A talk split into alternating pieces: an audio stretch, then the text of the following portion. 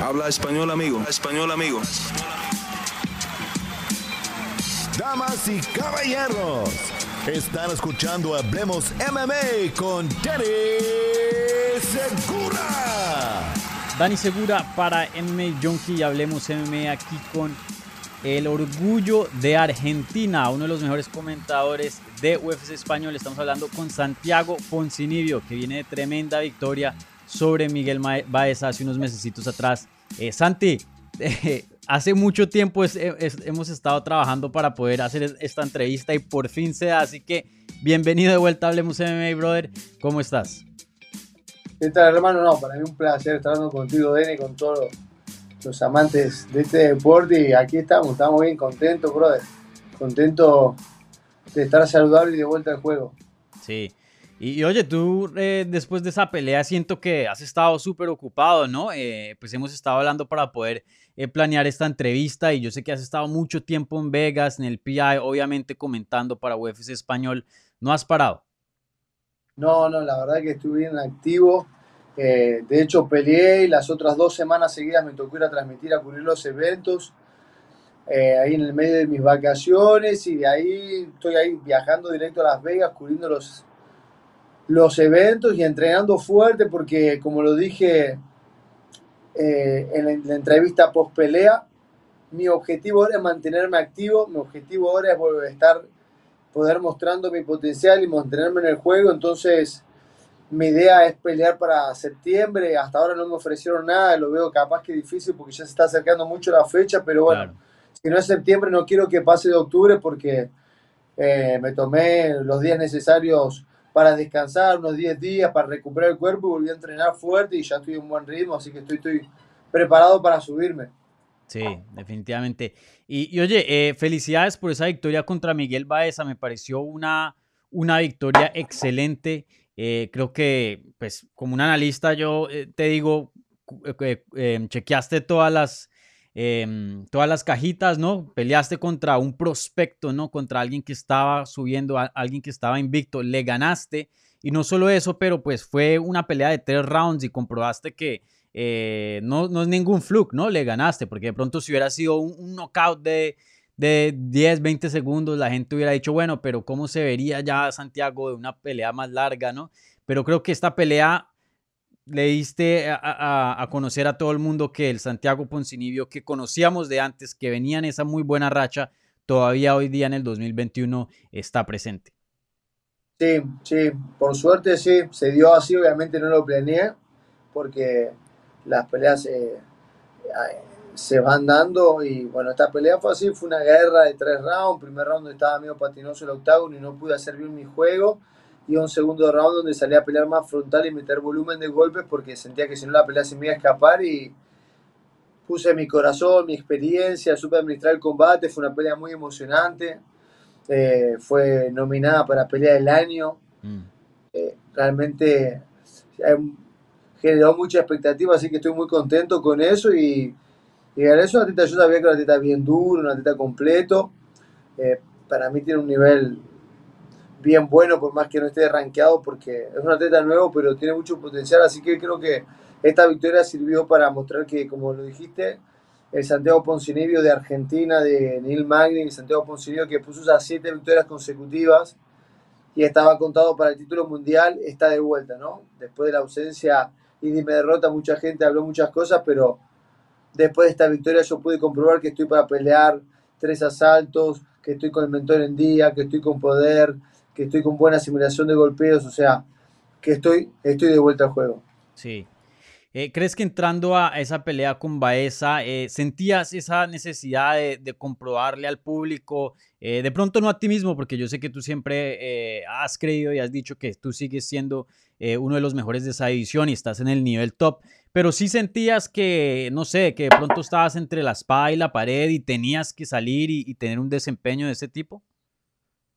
Sí, sí, no, o sea, no entre la espalda a la pared porque yo en la compañía sé que me voy a mantener, porque mis peleas siempre son emocionantes, porque no soy un atleta que nunca tuvo problemas con el peso ni con usada, hago buenas peleas ganando o perdiendo, pero yo no estoy aquí para pelear, yo estoy aquí para ser campeón mundial y yo estaba muy cerca del título, ya he hablado que era una pelea más y iba por el título mundial, después mis siete victorias consecutivas, después lo que pasó en Argentina, vino la enfermedad, la ausencia, el retorno, no estaba al 100%, pierdo rápido, una pelea que no es que superaron técnicamente, un golpe que entró en lugar justo y se terminó, o sea, y como te digo, los rumores que ya no era el mismo, esto y lo otro, entonces eh, precisaba para mí mismo, para poder mostrar, si bien como te digo, yo creo que yo, sé que tengo el potencial para ser campeón mundial, lo tengo que demostrar, saberlo no, no me sirve de nada, y hacerlo acá en el gimnasio tampoco, hay que hacerlo ahí adentro del octágono de la UFC, ¿no? Entonces yo precisaba una buena victoria para mostrar que estoy de vuelta al juego y por suerte lo conseguí. Sí.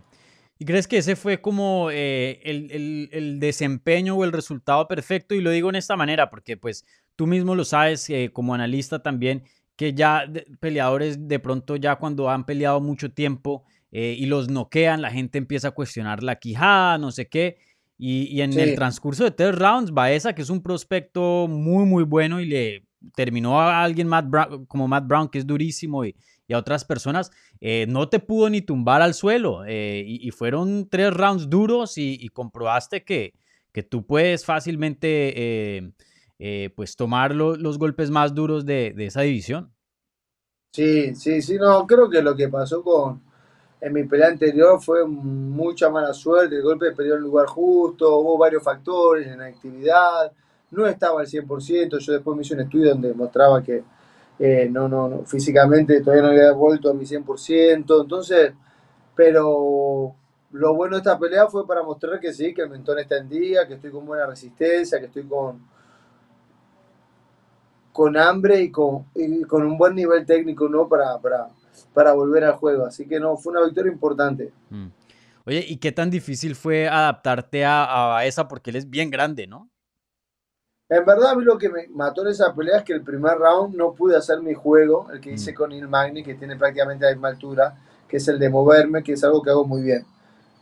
Cuando yo salgo a pelear con Baeza el primer round y quiero empezar a moverme y hacerlo errar las patas, que sabía que me las iba a tirar y había entrenado exactamente eso, la lona estaba patinosa. Habían puesto un producto para el COVID, no sé qué, y eso había hecho que patinara la lona. Entonces, cada vez que yo pensaba en moverme, me patinaba y él me conectaba los golpes. Y eso me distrajo muchísimo, porque son milésimas de segundo que tiene para reaccionar. Cuando uno me siento, cuando me siento en, en, el banquito en la esquina, cuando termina el primer asalto, digo, estoy perdiendo el primer round, porque yo sentí que lo había perdido, o por lo menos había sentido, si bien lo cierro fuerte, con una buena, conectando buenos golpes, había sentido que no había podido hacer mi juego, como que no estaba pudiendo firmar ni nada. Mm. Entonces digo, no voy a perder más un round intentando hacer la estrategia que traje, porque el suelo me está jugando en contra, está patinando, voy a cambiar y ahí fue donde dije, voy a ir más adelante, sin buscar tanto movimiento, voy a ir más adelante y voy a empezar a soltar más volumen de golpes, cosa de que él no venga a patear para conectarlo, ¿viste? Entonces cada vez que él intentaba tirar uno o dos golpes, yo intentaba tirar tres, cuatro y fui más frontal. Es una estrategia tal vez no tan inteligente porque uno se expone a tomar un poco más de golpes, pero fue la adaptación que tuve que hacer por las circunstancias que estaban pasando esa noche. Por suerte fue un segundo round muy bueno y un tercer round donde supe dosificar el tiempo de la pelea, saber presionar, saber, saber jugar con eso y, también me supe imponer en el tercer asalto, creo que tripliqué los golpes de él, en el segundo round creo que los dupliqué, en el tercero los tripliqué, o sea, un volumen muy bueno y, por suerte me pude llevar esa victoria. Sí, no, la actividad de, esa pelea estuvo tremenda, la verdad, los dos eh, mandaron muchísimos golpes, tu jab estuvo excelente, conectada cada ratico. Y, oye, eh, yo sé que tú has tenido bastantes peleas emocionantes, pero ¿dirías que esa es la más emocionante de tu carrera? no sé si la más emocionante. Yo creo que cada pelea tiene su propio brillo, ¿no? Porque he pasado por, por distintas fases. La pelea argentina tuvo un brillo espectacular, con el corte que me dan el ojo magnífico en la cabeza, que casi me paran la pelea. Después el knockout, lo que generó el evento en Argentina. Gunnar Nelson, que era mi primera pelea estelar, era buscar la victoria, el knockout tan rápido. Hubo varias peleas, mismo con Mike Perry, que también había estado mm. con una mala recuperación, me cansé mucho y sin embargo tuve que ir una pelea más frontal. y la, también la terminé ganando. Entonces yo creo que cada pelea con Leonardo Santos cuando me rompo el brazo, que peleó con el brazo roto toda la pelea, o sea, yo creo que cada pelea tuvo su brillo. Pero sí, fue una pelea muy linda, una pelea donde mostré, lo importante creo que eso, mostré que estoy de vuelta, mostré que estoy para pelear con los mejores del mundo, porque si bien este chico no está rankeado, yo creo que tiene el nivel de un top 10, es un atleta muy bueno, grande físicamente, técnico, que venía con la confianza también de estar invicto, o sea, varias cualidades. Lo tomé por como un desafío muy grande y para medirme realmente, y por suerte eh, me probé a mí mismo y creo que le probé a la gente que estoy, que estoy de vuelta y que estoy para enfrentar a los mejores. Sí, definitivamente. Y, oye, eh, dices que quieres regresar en septiembre, ya se está acercando el mes, entonces de pronto eh, octubre, pero eh, en tu mente, ¿cuál es el plan ahora mismo? Eh, ¿Estás listo para regresar pronto y, con quién te gustaría enfrentarte? Sí, estoy pronto para volver. La verdad que, como había visto que este chico Belal Mohamed había llamado primero a Neil Magni para el UFC 266, que es el del 25 de septiembre, y después llamó a, a Kevin Lee cuando se le cae el oponente. Eh, le dije, bueno, vamos a hacer la pelea. Hasta incluso él me había llamado, me había desafiado un tiempo atrás, después de un combate. Entonces dije, vamos a hacerla. Creo que es una pelea que tiene sentido por la posición de los rankings. Una pelea que a UFC a la compañía le va a gustar. Eh, a mí me, me, encantaría poder pelear con él. Y si puede ser en septiembre, mejor. Y si no, comienzo octubre. Pero la verdad, hay muy buenas peleas. Eh, cuando se cayó el oponente Kevin Lee, también llamé a mi manager e intenté subirme en ese barco porque me siento bien preparado y puedo pelear con él, pero bueno, la pelea esa no salió, pero vamos a ver qué, qué es lo que va a pasar ahora. Hay muchos nombres, como te digo, tenemos a Michael Chiesa que acaba de perder, pero que creo que esa derrota no lo define, es un muy buen atleta, no se golpeó nada, puede volver rápidamente, me imagino que él debe estar con ganas de volver. Vicente Luque, creo que podríamos hacer una pelea épica, una pelea muy emocionante. Es un atleta que le gusta el intercambio, las peleas francas como, como a mí, que es un finalizador como yo, así que creo que con Vicente Luque podemos hacer una gran pelea. Está Steve Thompson también. Mm. Gilbert Burns también es una pelea que me encantaría hacer con él algún día. Entonces, hay muchos nombres, Leo Network, muchos nombres ahí dando vuelta. Vamos a ver qué, es lo que también está pensando FC. Yo estoy preparado y mi idea es pelear cuanto antes. Sí. Y yo sé que es muy difícil de, de predecir, pero idealmente más o menos eh, ¿qué tan lejos te estuve peleando por un título? ¿Crees que estás a dos, tres, cuatro peleas? ¿Qué tan lejos crees que... que, depende de las peleas que te den, porque así a mí mañana me dan, por ejemplo, un Vicente Luque para pelear y mm. le gano, ya voy a quedar mucho más cerca que si tengo que pelear con alguien que no está rankeado. Pero si me dan un top 10 ahora, o un top, alguien más cerca del top 5 y después un top 5, un top 7, un top 5, pueden ser dos peleas. O sea, este juego las matemáticas no existen. Eh, la verdad que yo estoy muy bien físicamente y estoy con ganas de pelear. Si fuera por mí en un mundo perfecto, te diría, dame a alguien ahora en septiembre, comienzo de octubre, y dame otro a fin de diciembre, y hago dos peleas este año y el año que viene peleo por el título, claro. Eso es en un mundo perfecto. Después hay un montón de variantes en el medio. Vamos a ver qué es lo que, qué es lo que pasa. Pero como te digo, hay muchos nombres buenos.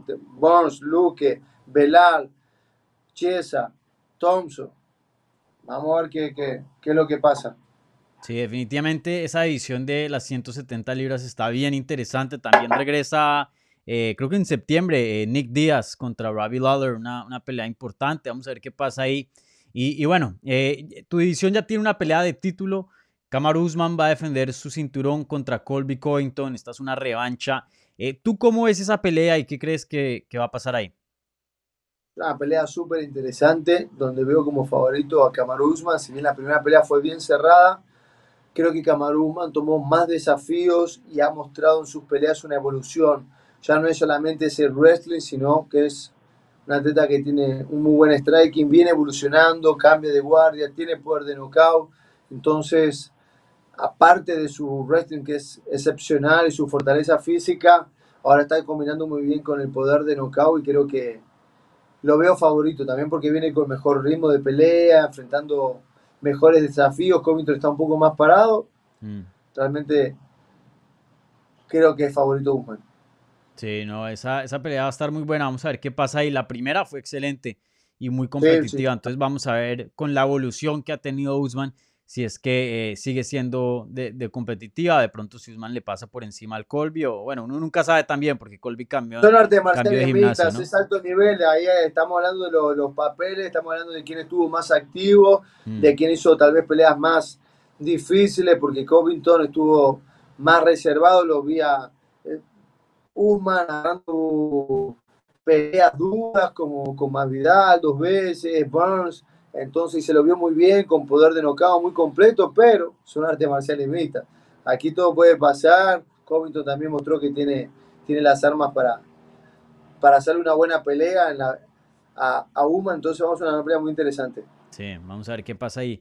Y, hablando ya de otra categoría, te quería preguntar acerca de, de, Brandon Moreno, alguien que trabaja también con las transmisiones de, de UFC español y, y, bueno, alguien que recientemente y su historia convirtiéndose el primer campeón mexicano eh, en UFC dentro de la compañía. Eh, ¿Qué pensaste de, la victoria de él y, cómo es a Brandon Moreno como campeón? Impresionante, realmente creo que es un ejemplo de un verdadero artista marcial porque es una persona muy buena, muy simple, con valores y que lo hace de una manera impresionante dentro del octágono. Tuvo una victoria excepcional con Davison Figueredo, no solo venciéndolo, sino finalizándolo un cinturón negro de altísimo nivel mostrando que está en el líder del deporte, haciendo historia, primer mexicano campeón del mundo, realmente felicitaciones para, para lo que está logrando y haciendo Brando Moreno, que recién arranca, porque encima es un atleta muy joven de edad mm. y lo veo, lo veo muy bien dentro de la división, ¿no? Hay buenos atletas, pero realmente a Brandon creo que encontró su momentum mental, físico, la confianza ahora del título, va a ser una fórmula muy difícil de romper. Sí.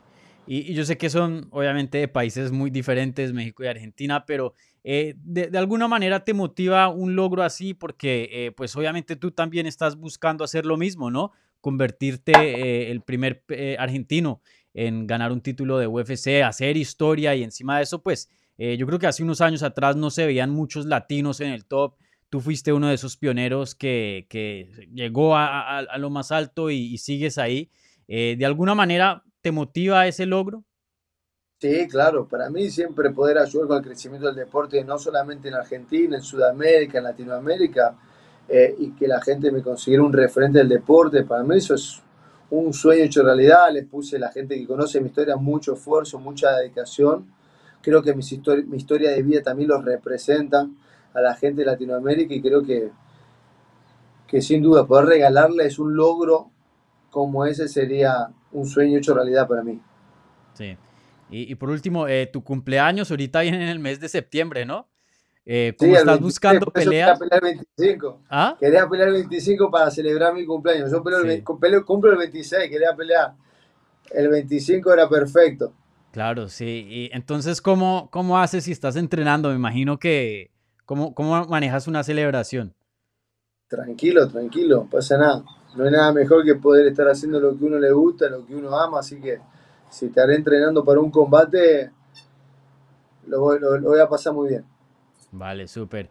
Bueno, Santiago, un placer hablar contigo como siempre. Muchas gracias por tu tiempo. Vamos a ver qué te sigue ahí y vamos a estar al tanto de, lo que te salga de combate en estos meses. Ojalá que te den una pelea pronto porque yo sé que tú quieres regresar eh, lo más pronto posible. Entonces, eh, muchas gracias, Santi, y, y ahí a cualquier cosa a la orden.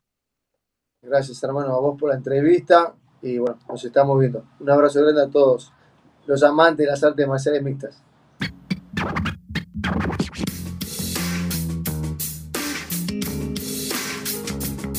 Gracias por escuchar Hablemos MMA. Si les gustó el show, los invitamos a que se suscriban en su plataforma favorita de podcast para recibir episodios semanales. También déjanos tu review o cualquier comentario. Pueden seguir Hablemos MMA en Twitter, Instagram y Facebook en arroba Hablemos MMA. Y me pueden seguir a mí en arroba Dani Segura TV. Hablamos la próxima semana.